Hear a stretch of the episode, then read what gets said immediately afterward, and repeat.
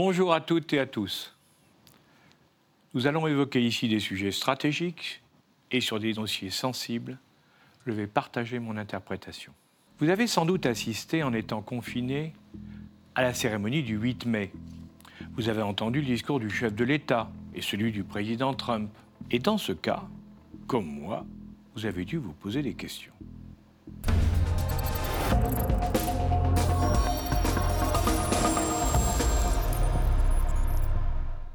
Permettez-moi un rappel historique pour ceux qui ignorent cette période. La guerre en Europe ne s'est pas terminée le 8, mais le 7 mai 1945, à 2h41, par la signature de la capitulation à Reims par le maréchal allemand Alfred Jodl, en présence du généraux américains Walter Bedell Smith et Eisenhower, du général français Sevez et du général soviétique Sousloparov.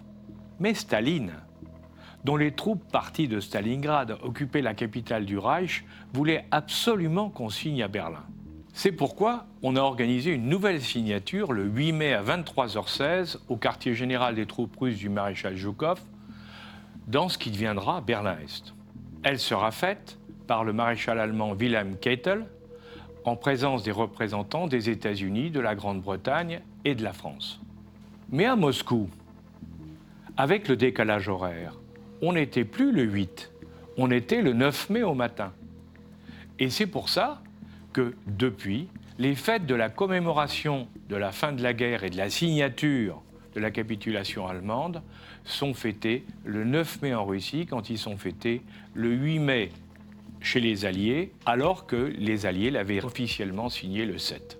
Alors à partir de cette date, les deux principaux alliés, le président américain Franklin Roosevelt et Staline, avec la bénédiction du troisième homme, le Premier ministre anglais Winston Churchill, qui voulait garder son empire, allait se répartir l'Europe selon les accords qu'ils avaient passés moins d'un an plus tôt à Yalta en Crimée, à la grande fureur du général de Gaulle.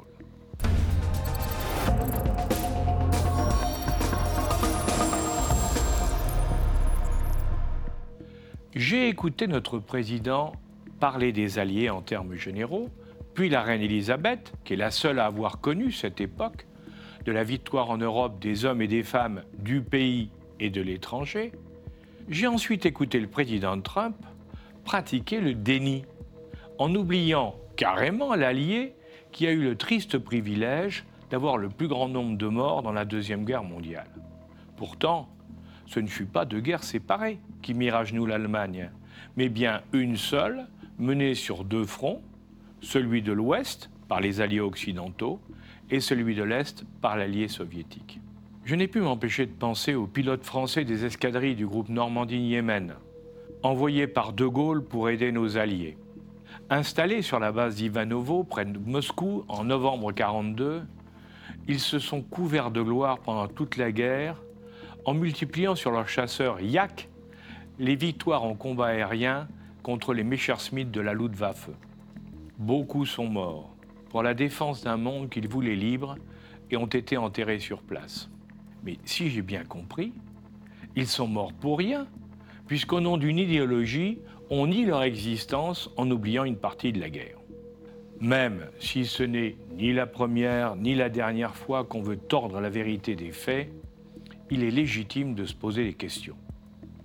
Certes, la mémoire est sélective et ne veut garder que les bons moments.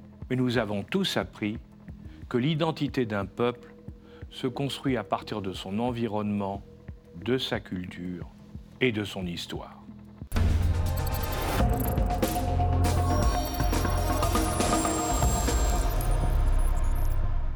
Les idéologues d'aujourd'hui, qui veulent réécrire l'histoire d'hier en fonction de leurs analyses et de la volonté de faire passer leurs convictions politiques, le savent bien.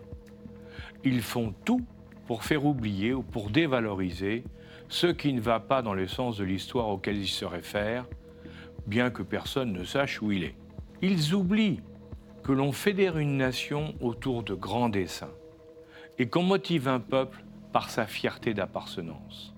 Les peuples sans histoire sont des peuples sans avenir, disait Friedrich Engels. C'est ainsi que dans certains manuels de cours d'histoire de nos enfants On veut faire oublier Napoléon Bonaparte, chef de guerre et grand organisateur de l'État moderne, au profit de Robespierre, le père de la terreur, ou de Gracchus Babeuf, ami de Marat et précurseur du communisme.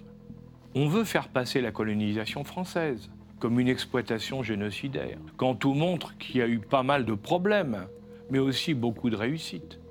Il faut relire les déclarations des anciens chefs de la rébellion algérienne après l'indépendance, quand ils ont été rejetés du pays par les politiques du Front de libération nationale qui, eux, n'avaient pas fait la guerre sur place. Eux ont eu le courage de dire que tout n'était pas mauvais dans la colonisation. Il y avait, bien sûr et comme toujours, du noir et du blanc, mais entre nous, ce fut le cas également après. L'histoire est plus compliquée que certains veulent nous le faire croire. Il faut réserver le manichéisme à Star Wars et aux films de cow-boys. La réalité est plus complexe. Vouloir la réécrire pour faire oublier les échecs ou des périodes qui déplaisent ne permet pas de comprendre ce qui s'est vraiment passé. Alors, ne laissons pas mourir l'histoire en la laissant travestir au gré des vainqueurs ou des idéologies.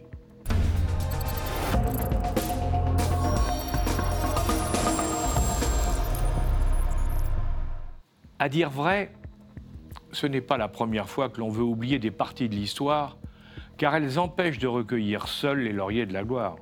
Faisant partie d'une famille chez qui le gaullisme était un sacerdoce, j'ai toujours su que le 18 juin, le général de Gaulle avait fait l'appel de Londres que l'on connaît après avoir obtenu l'autorisation de Churchill. Je me souviens de ma surprise quand j'ai découvert que sept jours plus tard, le 25 juin 40, les principaux chefs des services de renseignement et contre-espionnage français de la France occupée, le colonel Rivet et le commandant Payol, avec tous leurs officiers, firent le serment de continuer la lutte contre les forces ennemies et mirent en place les premières actions de résistance et les filières d'information vers les Alliés, avec de nombreuses pertes et des réussites indéniables leur organisation a survécu à toute la guerre. Leur seul tort fut de ne pas être du bon côté. Identifiés comme vichistes, puis comme girodistes, alors qu'ils avaient la France au cœur, il a fallu deux générations avant qu'on reconnaisse avec difficulté qu'ils furent des précurseurs dans la lutte contre les nazis. On préfère croire que tout a commencé exclusivement avec le général, et le grand public ne sait toujours pas. On l'a vu aussi pour le réseau Alliance de Marie-Madeleine Fourcade, parce qu'il travaillait pour les services anglais. On l'a vu enfin par les hommes et les femmes parachutés en France, par le Special Operation Executive britannique, c'est-à-dire la branche action du service britannique, ou l'OSS américain, l'Organisation des Strategic Studies, qui était lui aussi l'émanation des services américains et dont la reconnaissance comme combattant fut toujours difficile après la guerre. Comme disait mon ami, malheureusement défunt, Bob Baloubier, commandeur de l'Empire britannique, deux fois parachuté en France, ayant survécu à sa propre exécution, on faisait ce qui nous semblait bien pour gagner la guerre, sans se poser de questions. Ah, il n'en attendait pas de la reconnaissance. Mais de là à oublier,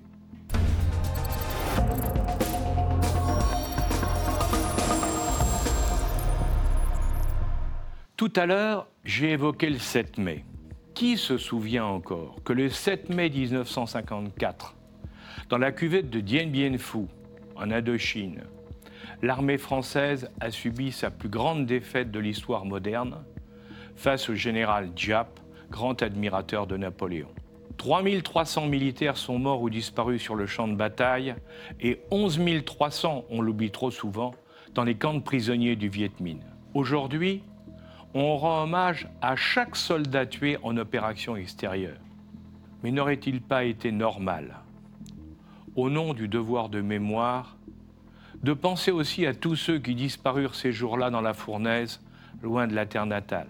Certes, ce fut une défaite et on n'aime pas les défaites. Et de surcroît, cette guerre était impopulaire.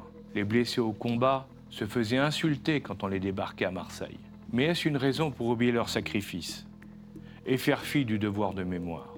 Comme l'a magnifiquement rappelé le général Dari dans un article récent, le 8 mai est un hommage à tous les soldats inconnus et me fait se souvenir de ce poème des légionnaires. Qui sait si l'inconnu qui dort sous l'arche immense, mêlant sa gloire épique aux orgueils du passé, n'est pas cet étranger devenu fils de France, non par le sang reçu, mais par le sang versé. Ce magnifique poème écrit par Pascal Bonetti en 1920. Dans ce cadre, on honore la France qui se bat, celle de tous les combattants, ceux qui sont tombés dans les opérations extérieures, comme tous ceux, hommes et femmes, des plus humbles aux plus hauts, qui sont tombés pour nous défendre dans la lutte contre le Covid-19.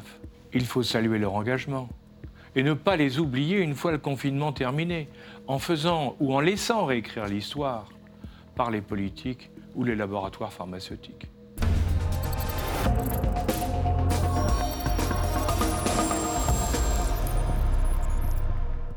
Dans le fond, dans le monde d'aujourd'hui, les pires ennemis sont l'oubli et l'indifférence. Nous vivons le moment présent comme une éternité sans connaissance du passé et sans vision d'avenir, au nom d'une idéologie égocentriste bien que mondialiste. Nous ne voulons regarder que nous-mêmes.